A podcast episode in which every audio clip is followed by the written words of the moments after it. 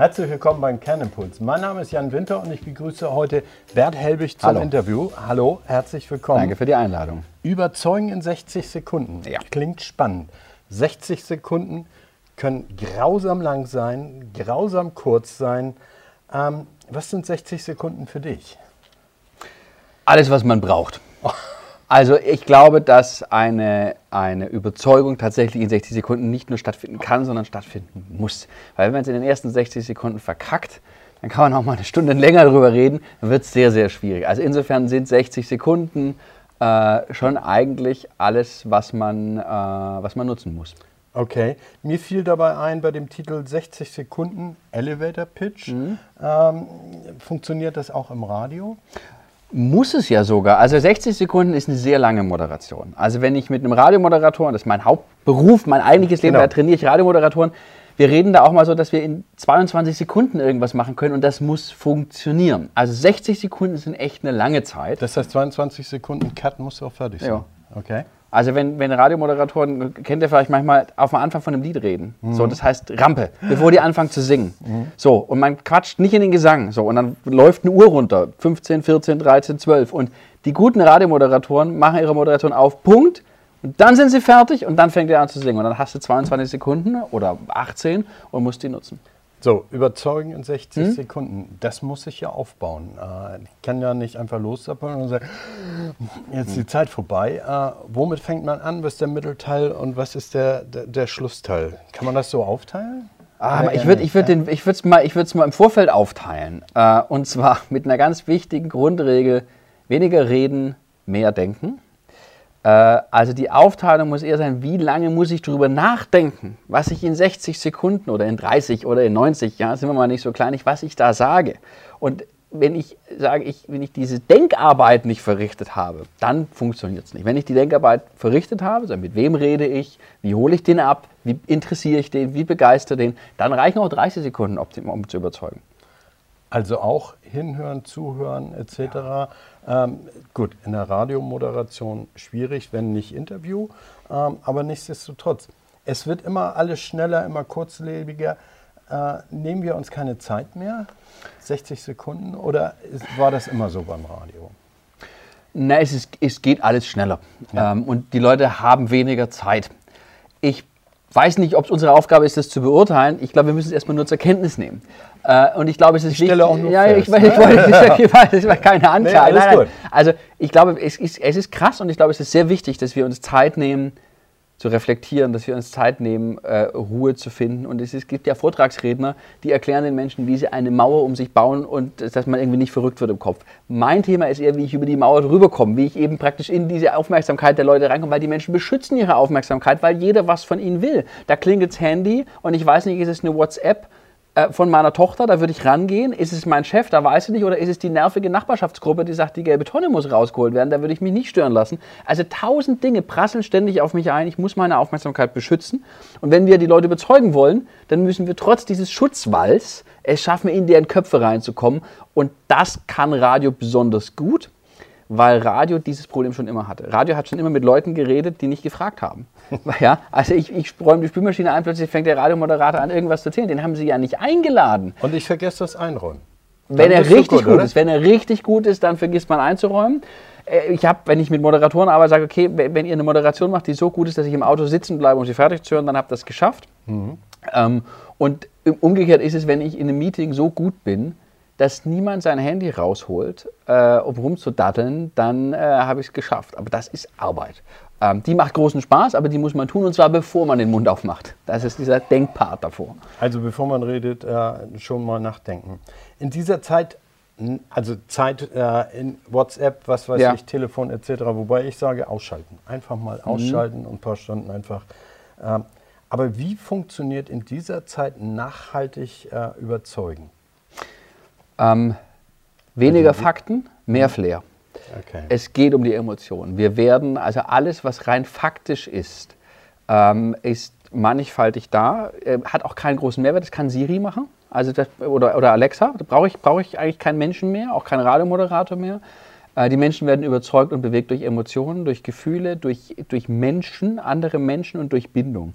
Und was wir im Businessalltag lernen müssen, ist, weg von diesen Fakten zu kommen. Da kommen also Leute und erzählen mir mit zehn Tabellen irgendwas, was total super ist, aber ich vergesse es wieder, weil es ist, krieg ständig zehn Tabellen. Wenn da aber jemand kommt und erzählt mir, dass er die ganze Nacht durchgearbeitet hat und er hat eine Lösung für mich und ich sehe noch seine Augenringe, ähm, dann glaube ich dem womöglich mehr, dann folge ich möglicherweise dem mehr und dann überzeugt der schneller und kraftvoller, weil er sich getraut hat, diesen menschlichen Aspekt, also wir nennen das den Human Factor, äh, äh, äh, diesen menschlichen Aspekt in den Vordergrund zu stellen. Das tun wir viel zu wenig.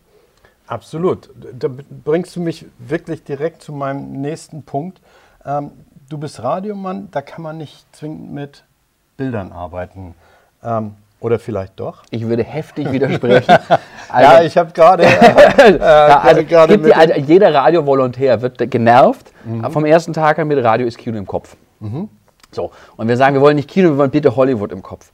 Und ein Moderator, der das Mikro aufmacht, ähm, muss ein Bild entstehen lassen in den Köpfen der Menschen. Und das ist wie das alte und bemühte Beispiel, schaue ich mir einen Film an, dann lese ich das Buch, was sind die stärkeren Bilder? Natürlich das Buch, weil die sind in meinem Kopf so, wie ich sie haben will.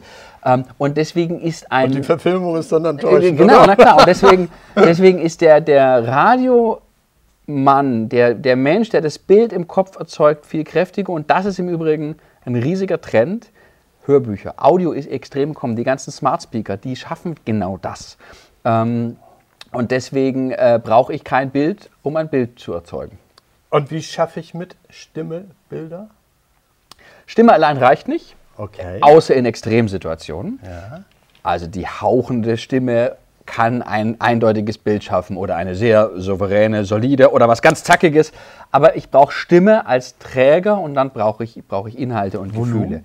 Auch, auch, Volumen, ja, aber das ist, ich glaube, das Stimmhandwerk ähm, äh, ist, ist, ist gar, nicht so aus, gar nicht so ausschlaggebend, sondern eher, äh, welche Worte ich benutze. Okay, komme ich direkt zu.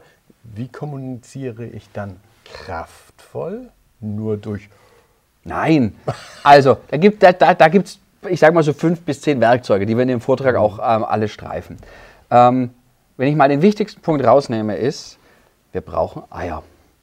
Wenn ich, wenn ich etwas scheiße finde und sage, das ist suboptimal, dann kommuniziere ich nicht kraftvoll. Mhm. Ähm, ich habe neulich mit einer großartigen Kollegin, die eine Redneragentur betreibt, die sagte, du sagst ganz schön oft Scheiße in deinen Vorträgen. Sag ich, naja, wenn was Scheiße ist. So, also die Frage ist doch, trauen wir uns, oder jetzt Fäkalsprache oder nicht, trauen wir uns Dinge wirklich beim Namen zu nennen.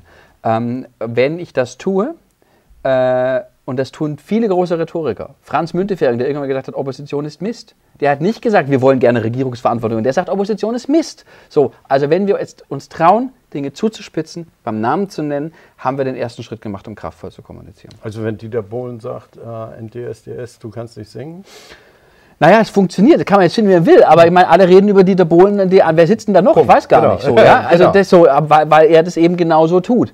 Ähm, das sind erstmal nur Werkzeuge, die kann Vor man... sitzt er vom ersten Tag bis... Äh, das kommt noch dazu, ja. ja. Und äh, das, der nutzt die Werkzeuge auch, logischerweise, ich glaube, sehr äh, viel, viel schlauer, als er möglicherweise tut. Äh, aber das sind Werkzeuge, damit kann ich natürlich philosophische Ideen an den Mann bringen oder halt eine Castingshow, die Quote macht. Mai, ja. So, wir waren gerade bei Kraftvoll. Ja. Wie kommuniziert man nachhaltig? Das, glaube ich, ist, die, ist, der emotionale Aspekt. Also ich glaube, wenn ich ein Gefühl bei jemandem ausgelöst habe, ein wirkliches starkes Gefühl, äh, weil das Kraftvolle ist erstmal nur so, ich schaffe mir Aufmerksamkeit. Äh, wenn ich dann ein Gefühl ausgelöst habe, was äh, authentisch ist und glaubhaft, nicht vorgespielt, ähm, dann glaube ich, habe ich schon nachhaltig kommuniziert. Im Storytelling nennt man das die Second Story. Also ich erzähle eine erste Story und mhm. dann muss es eine zweite Story geben. Die Second Story nämlich bei dem, der Behind zuhört. Scene, äh, bei dem, der zuhört. Ja. Also ähm, weil wenn im Radio irgendjemand äh, eine Waschmaschine gewinnt, ist es erstmal langweilig. Wenn ich aber höre, dass diese Person ihre alte Waschmaschine ähm, dummerweise dadurch verloren hat, dass sie versehentlich ein Handy mitgewaschen hat und jetzt war Handy und dann plötzlich habe ich eine Geschichte, plötzlich geht bei mir was vor und dann wird es spannend. Insofern vielen Dank. Du bringst mich von einem Punkt zum nächsten. Du sagst, bauen Sie rasch Problemdruck auf. Ja. Ähm, wie geht das? Äh, auf den Finger in die Wunde legen? Naja, erstmal erst mal gucken, gibt es überhaupt eine Wunde und zu überlegen, welches Problem löse ich? Viele Leute laufen rum und sagen, hier ist eine Lösung. aber ich habe gar kein Problem. Dann, dann höre ich dem auch nicht Welches zu. Problem hätten So, denn gerne? es muss also erstmal ein, ein, ein Problem aufgebaut werden.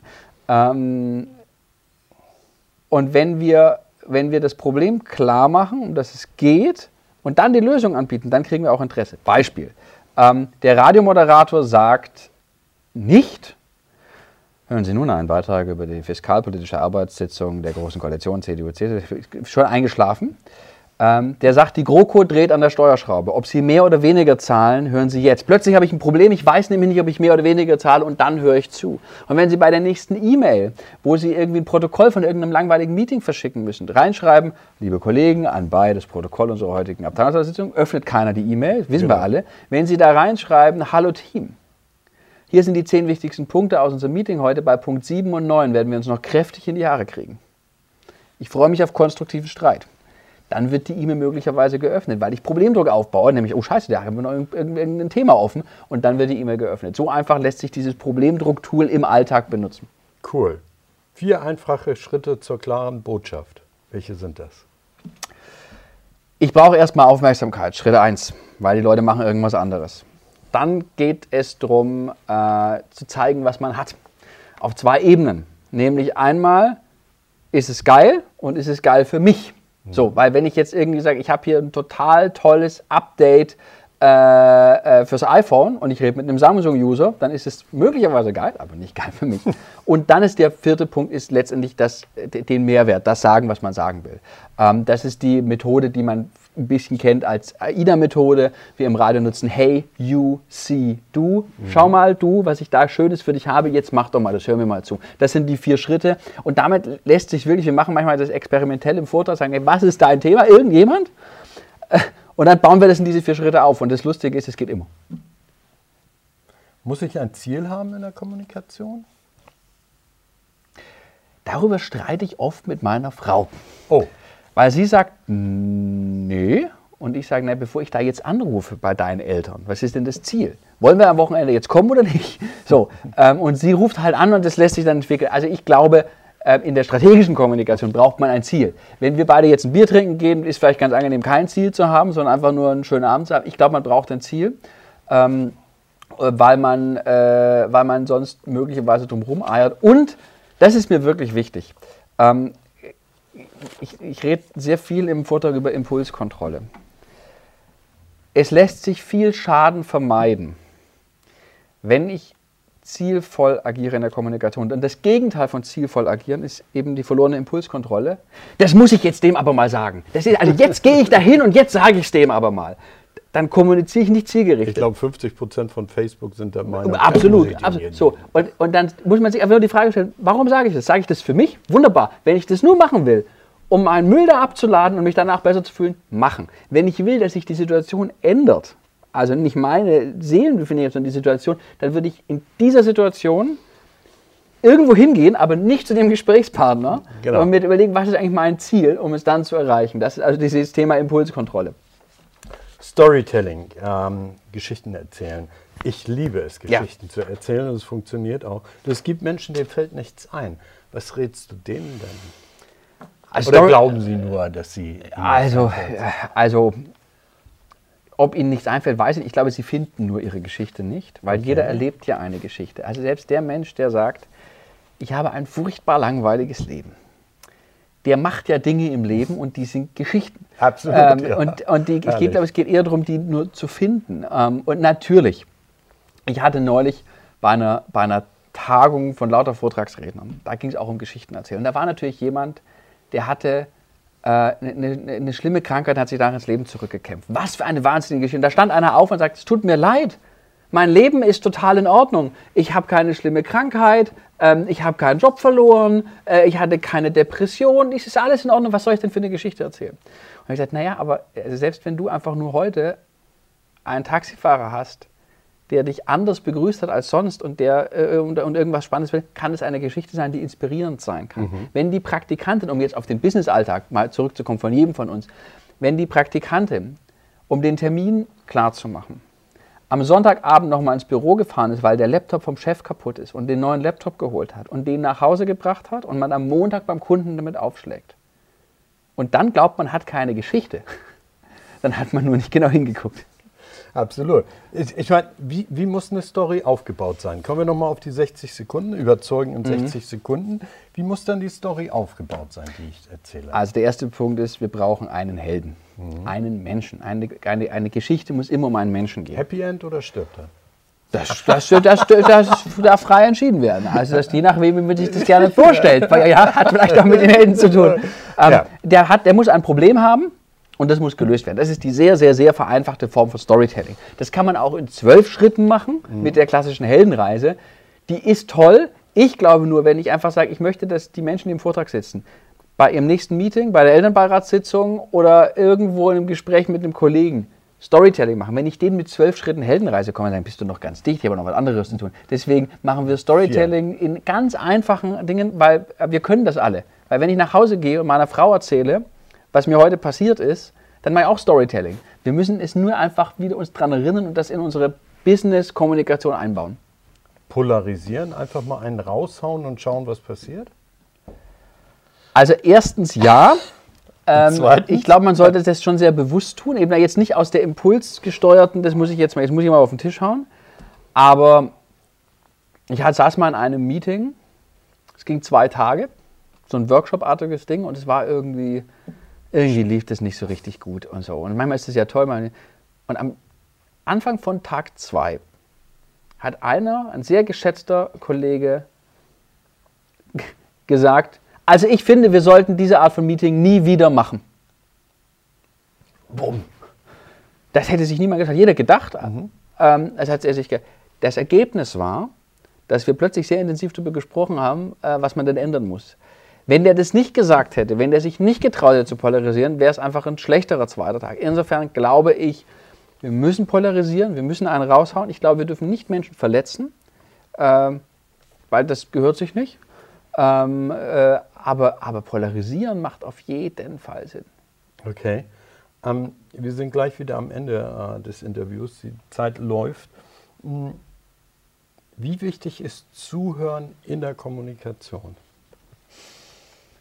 Ich glaube, das macht einen Riesenunterschied. Ähm, Im Radio können wir den Hörer ja nicht direkt hören, aber wir geben ein Heidengeld aus, um trotzdem zuzuhören mit Marktforschung und mhm. alles, was es so gibt. Ähm, und ich glaube, wenn wir zuhören, und zwar zuhören, um zu verstehen und nicht nur, um möglichst schnell darauf zu antworten, werden wir die besseren Gesprächspartner. Wenn ich zuhöre, nur um einen Ansatzpunkt zu haben, um nochmal was zu toppen. Also der, der Mensch erzählt mir von seinem äh, von seiner Bergtour aufs Marterhorn und ich greife Marterhorn auf, nur um zu sagen, und ich war übrigens beim, auf dem Himalaya, ähm, dann entsteht zwar ein Gespräch, aber mhm. keine wirkliche Kommunikation. Wenn ich anfange zu sagen, okay, das, das ist der, äh, darüber redet der und mich darauf einlasse, dann entsteht eben diese Vertrauensbasis, diese emotionale Basis, auf der wir nicht länger brauchen als 60 Sekunden, um zu überzeugen. Welche Rolle spielt der Mensch? Abschließende Frage in der Kommunikation. Ähm, ich glaube, er wird auf der einen Seite immer unwichtiger. Ich habe meine Alexa neu ins Büro gestellt. Meine Frau hat verboten, dass sie bei uns zu Hause wohnt, Alexa. Ich musste sie jetzt ins Büro mitnehmen. Dann habe ich, dann hab ich sie da hingestellt und ich habe gesagt, Alexa, was gibt's Neues? Und dann liest sie mir, ich habe das nicht gesagt, den Polizeibericht aus der Stadt, vor der ich lebe den, so, die Lokalnachrichten vom Radio. Das erzähle ich in jedem Lokalradioseminar. Ich sage, Leute, also wenn ihr nur den Polizeibericht vorliest, braucht es euch nicht mehr. Also der Mensch wird da unwichtiger. An der anderen Stelle wird er immer wichtiger, nämlich wenn es darum geht, das einzuordnen. Was bedeutet das? Ähm, jetzt gab es da einen großen Unfall. Wie gehe ich mit den Gefühlen um, dass meine Kinder vielleicht fragen, Mensch, Mama, da brennt was passiert? Also all dieses Emotionale wird viel wichtiger. Und das muss ein Mensch machen. Da brauchen wir den Menschen. Insofern ähm, wird der Mensch auf weniger Feldern immer mehr gebraucht, KI und so weiter. Aber da, wo er gebraucht wird, ist er umso wichtiger. Und deswegen müssen wir uns auf diesen menschlichen Faktor konzentrieren, wenn wir erfolgreich sein wollen. Wunderbar. Kommunizieren in 60 Sekunden oder überzeugen in 60 Sekunden. Beides. Ja. Bert Helbig, vielen Dank für das Interview. Danke für die Einladung.